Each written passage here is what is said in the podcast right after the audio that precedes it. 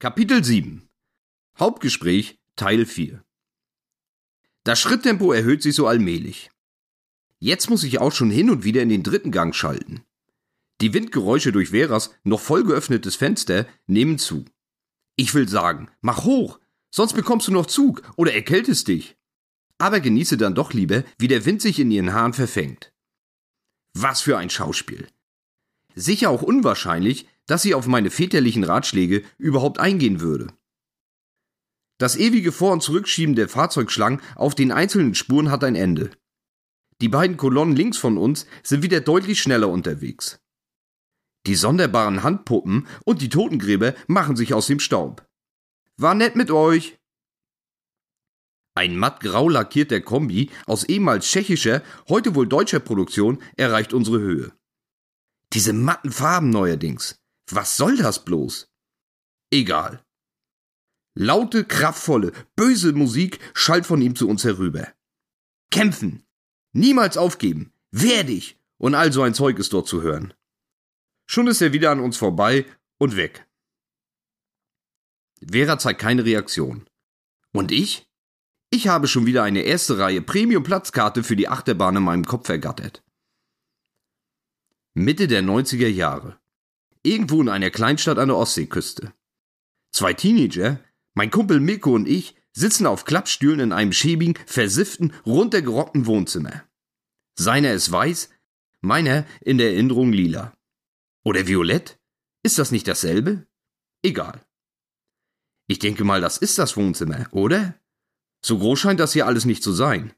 Weitere Räume müssten sich schon hinter möglichen Geheimtüren verstecken und dann eigentlich schon Teil der Nachbarwohnung sein. Unwahrscheinlich. An den Wänden hängen Militaria. So nennt man das, glaube ich, korrekt. Ich würde sagen, irgendwelcher Kriegs- und Nazischeiß. Zwei Dolche mit SS-Ruhm kann ich ausmachen. Und ähnliches Zeug. In einer Vitrine steht eine Handgranate. Ob die echt ist? Die Fahne eines Rostocker Fußballvereins ist auch dabei. Also an der Wand natürlich. Vor dem Fenster steht ein Wäscheständer. So ein Klappding. Überwiegend mit Armeekleidung behängt. Schätze ich zumindest mal. Alles grün. Oder besser oliv. Steingrau oliv. Auf einem abgelebten schwarzen Sofa aus Kunstleder oder echtem Leder, keine Ahnung, und an einem klebrigen, ebenfalls abgelebten Kacheltisch sitzt ein Typ und stopft Kippen. Der Tisch ist übersät mit kleinen Tabakfusseln, die ihren Weg nicht in die Hülsen gefunden haben. Am Rand des Tischs steht ein mehr als vollständig gefüllter Aschenbecher. Eine frisch angesteckte Zigarette liegt oben auf. Fast symmetrisch gespiegelt, auf der anderen Seite befindet sich ein Tetrapack Eistee. Geschmacksrichtung Pfirsich, glaube ich, auszumachen. Der Pappkarton erscheint als Leuchtturm in einer kleinen Pfütze. Entweder Kondenswasser, da frisch aus dem Kühlschrank, oder einfach nur gekleckert. Der Typ heißt Ulf. Oder Sven. Oder, oder? Ich kann mich nicht mehr erinnern. Mikos Bruder hat ihn wohl bei Bund kennengelernt. Ja. Klassischer Bundtyp. Ufts oder Stufts. Typischer Unteroffizier halt. Ganz genau. Oder nicht mal das. Ewiger Mannschafter vielleicht. Oberstabsgefreiter mit unzähligen Streifen auf den Schultern. Zur Menschenführung ungeeignet. Besser bei den niederen Dienstgraden aufgehoben. Aber Ulf oder Sven oder wie auch immer ist eine Erscheinung. Er ist groß. Er ist schon im Sitzen groß. Aus seinem grünen, besser steingrau-olivgrünen Bundeswehrshirt pressen sich zwei muskulöse, tätowierte Arme. Alles eher so das klassische Zeug, würde ich sagen. Totenköpfe, Spinnennetze und so weiter. Das Angebot in den 90er war sicher auch noch eher begrenzt. An tätowierte Bundesliga-Fußballer oder gar Profiboxer kann ich mich jedenfalls nicht erinnern. Was Eckart Dacke wohl dazu sagen würde. Hm. Nazi-Kram kann ich nicht entdecken. Geht wohl nicht beim Bund. Obwohl, wer weiß? Der Grund unseres Besuchs ist eine CD.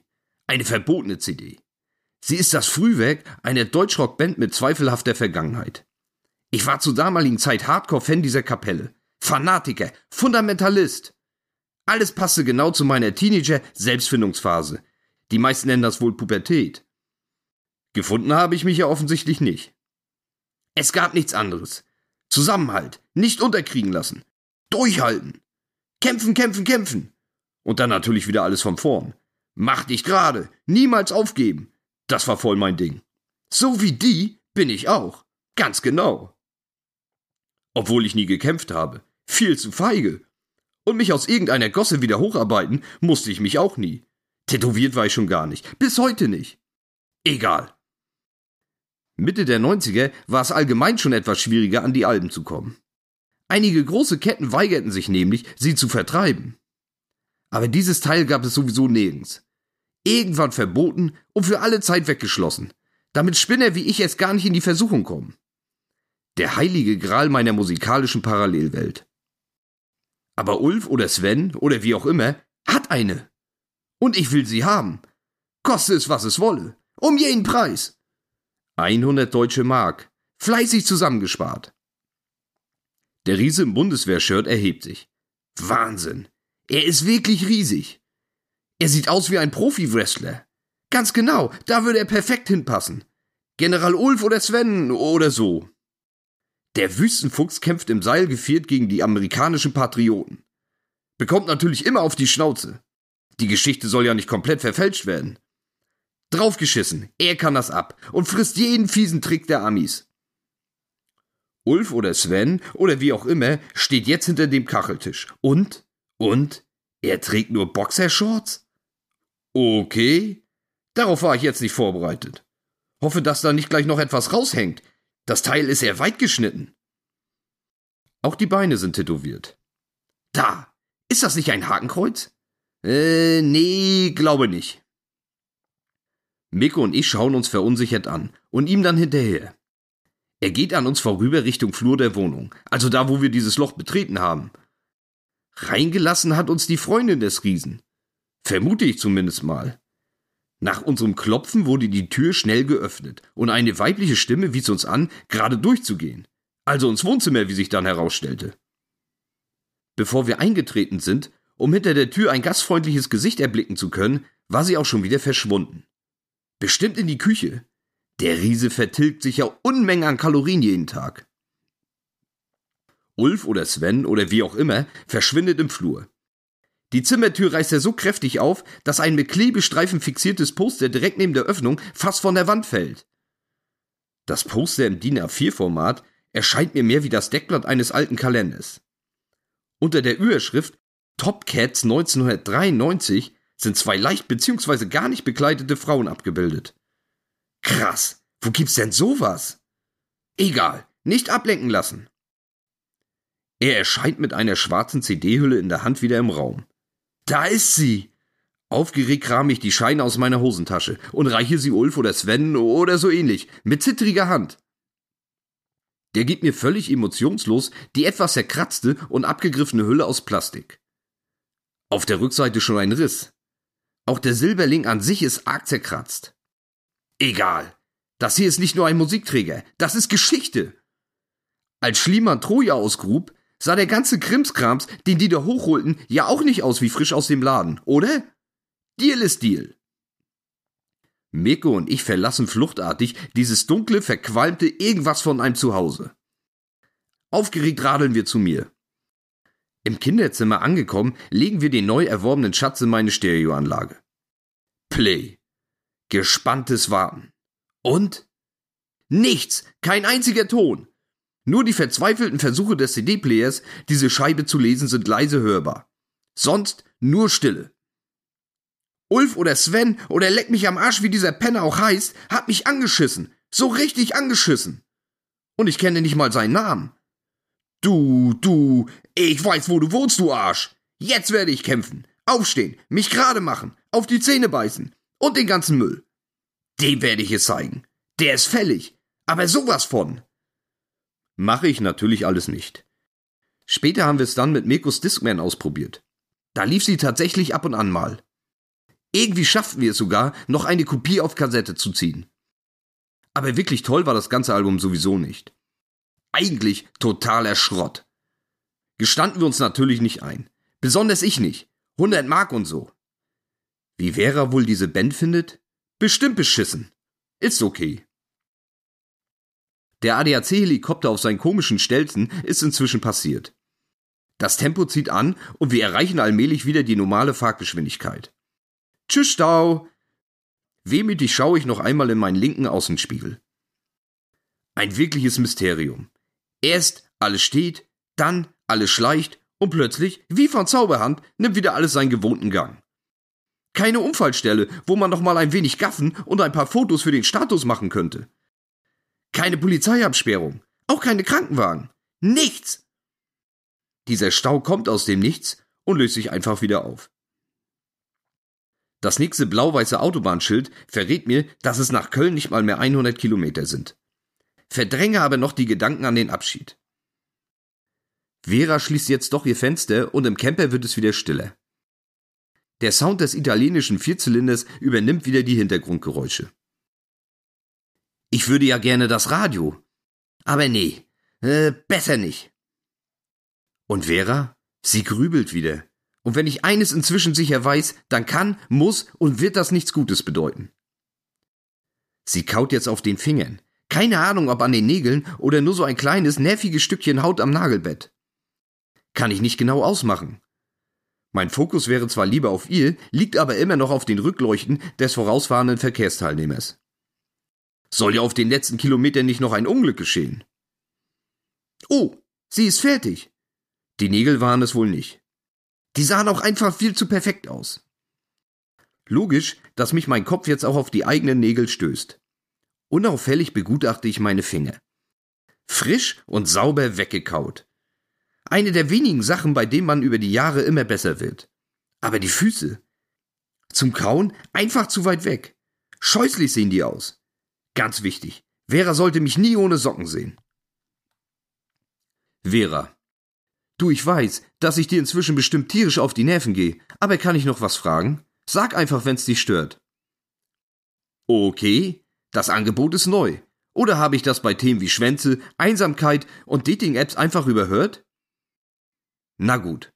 Obwohl ich immer noch ein wenig genervt bin, weiß diese märchenhafte Erscheinung seit ein, zwei Stunden mehr über mich als irgendeine andere Seele auf diesem Planeten. Also, was soll's? Trotzdem versuche ich etwas gequält und gestresst rüberzukommen und setze einen leicht härteren Gesichtsausdruck auf. Hat mich mein attraktivster, positivster, bezauberndster Kindheitsfreund ja alles gelehrt. Wahrscheinlich schaue ich gerade ein bisschen aus wie so ein egozentrischer amerikanischer Weltkriegsgeneral, der seinen Jungs in den Arsch tritt, die nächste Rheinbrücke zu übernehmen. Lieber heute ein guter Plan als morgen ein perfekter. Ich. Schieß los. Vera. Also, ähm, du bist ja noch Jungfrau quasi, oder? Eine Frage, die ein US-General sicher niemals gestellt bekam. Und wenn doch, gab es sicher Tote. Ich. Ja, so kann man das sagen. Herrlich, wenn alles einfach scheißegal ist. Vera. Aber du musst doch auch, ähm, ein gewisses Verlangen haben. Das sind doch natürliche Triebe. Und treibt es dich nicht um, das auch mal erleben zu wollen? Inzwischen bin ich vom Kriegshelden wieder weiter entfernt, als man es nur irgendwie sein kann. Ich führe ein Gespräch über meine Triebe. Loser! Ich. Klar will ich das gehören halt immer zwei zu. Vera. Hä? Du ziehst doch immer den Schwanz ein. Äh, oh, sorry. Sie lächelt ein wenig entschuldigend, ein wenig peinlich berührt. Vera. Aber du lässt es doch gar nicht zu. Ich. Naja, nur da, wo man mich kennt. Woanders wäre mir das wahrscheinlich egaler. Und was sie da so reden und denken, da kennt mich ja dann keiner. Veras Blick spricht Bände. Über ihrem Kopf scheint ein riesiges, imaginäres Fragezeichen zu schweben. Vera. Und warum gehst du nicht einfach in den Puff? Nicht, dass ich das gut finde, aber da kennt dich doch auch keiner. Knickknack, du hast es hinter dir, erkennst, dass es mit jeder Größe geht und schmeißt den ganzen Ballast weg und befreist dich von diesem ganzen wirren Gedanken, die dich plagen. Ob sie mir wohl direkt eine reinhaut, wenn ich ihr sage, dass mir das einfach zu teuer, also dass es mir den Preis nicht wert ist? Ähm, ich mache es lieber etwas diplomatischer. Ich. Ja, dass mich da keiner kennt, ist ja auch nicht gesagt. Zumindest nicht in der eigenen Stadt. Da müsste man allein schon aufpassen, wo man sein Auto abstellt. Das bedarf einer gewissen Logistik. Wenn ich früher, also vor Internet und so, für bestimmte, na du weißt schon, Filme in die Videothek bin, dann auch nur drei Städte weiter entfernt, wo ich völlig anonym war. Vera. Was? Okay, Das war vielleicht zu viel Information. Jetzt hält sie mich mit Sicherheit für völlig durchgeknallt. Bei nächster Gelegenheit wird sie mir ein Tuch mit Chloroform ins Gesicht drücken, die Jungs mit den Zwangsjacken anrufen und mich einweisen lassen. Diplomatie gescheitert. Ich. Ähm, das kam jetzt etwas falsch rüber. Das hat sich einfach nie so ergeben. Wenn ich mit meinen Freunden in diesem Milieu unterwegs war, dann ist für alle nach dem Stripschuppen Feierabend. Da ist jeder in einer festen Beziehung. Da sagt keiner morgens um drei. Habt ihr noch ein bisschen Bares dabei? Wir gehen jetzt noch schön ein wegstecken. Und selbst proaktiv ins Auto und ab ins nächste Bordell triggert mich einfach nicht. Vera. Nicht? Ich. Nö, irgendwie nicht. Da irgendeine Dame, die eh schon keinen schönen Abend hat, dann noch mit meiner Anwesenheit zu belästigen. Ma, ich weiß nicht. Die ekelt sich vor mir und ihr Ekel schürt dann sicher auch in mir einen Ekel, der ja im Umkehrschluss nur auf mir selbst beruht. Und dafür auch noch Geld ausgeben? Äh, nee, nee. Vera. Sag mal, kannst du auch mal abschalten? Ohne immer gleich in dem, das folgt dem, da sieht mich der, wenn ich das tue, passiert das Modus zu verfallen? Da hat sie einen Punkt, keine Frage. Schlaues Mädchen. Ich. Boah, schaut nicht so aus, oder? Vera. Und alles nur, weil dir irgendeine Stimme im Kopf sagt, da unten stimmt was bei dir nicht?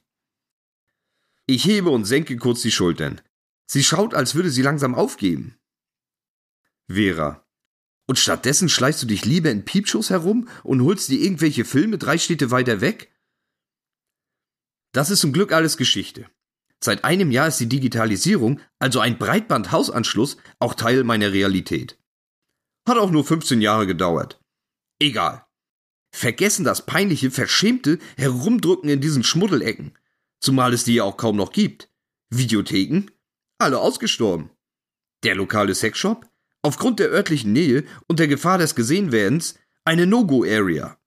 Da bleibt nicht mehr viel. Mein letzter Ausweg war bis vor kurzem ein Erotikshop auf einem Autohof irgendwo zwischen Hamburg und Bremen, den ich regelmäßig angefahren habe, wenn ich in dieser Gegend unterwegs war. Da steht man dann mit einem Halbsteifen von dieser Fülle an Filmchen bzw. Covern und wählt mit ordentlich Schweiß auf der Glatze möglichst schnell drei oder vier aus. Ich will natürlich nicht negativ auffallen. Ist ja keine Buchhandlung, wo in aller Seelenruhe erstmal ein wenig hineingelesen wird, bevor man sich für den Kauf entscheidet. Am Ende hat man eine neutral gehaltene, schwarze Plastiktüte mit DVDs für 100 Euro in der Hand und tritt die Weiterreise an. Die Ernüchterung ist vorprogrammiert und sie tritt ein, garantiert, immer. Die pure Enttäuschung, gefolgt von Hass, dann Selbsthass und dann die Erkenntnis mangelnder Alternativen. Also, alles gar nicht so schlecht, oder? Doch! Es lebe das Internet. Danke, lieber Gott. Ich. Ähm, ja, nee. Wie gesagt, das war früher. Heute kommt inzwischen alles aus der Netzwerkdose. Vera. Ach, da hast du keine Angst, jemand könnte dich sehen? Hört man doch immer wieder.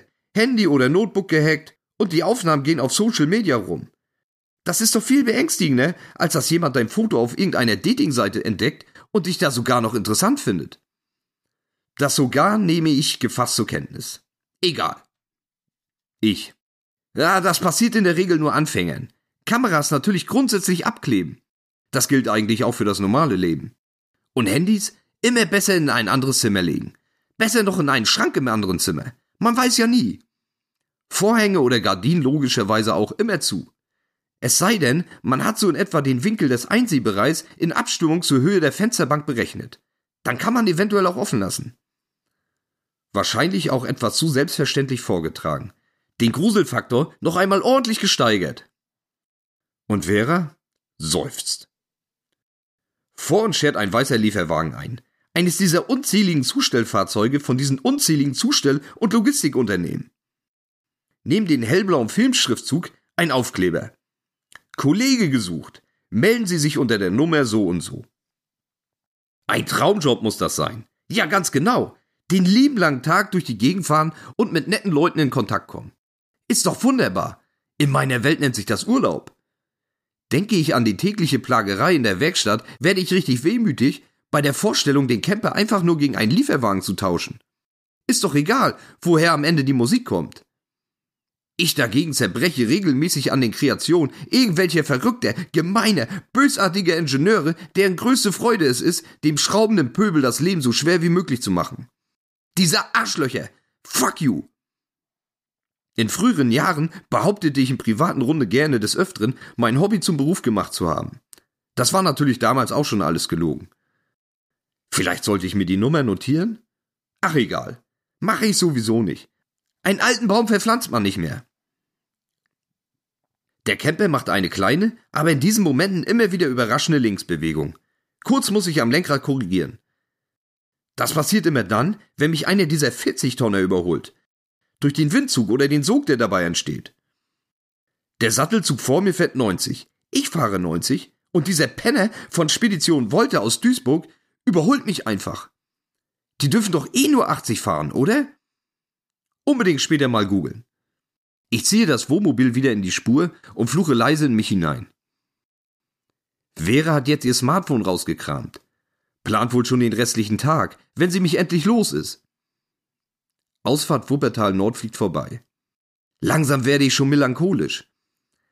Vera wischt und schiebt und drückt beidhändig auf ihrem Handy herum, nickt ab und an mal kurz, fährt sich eine Strähne aus dem Gesicht und macht weiter.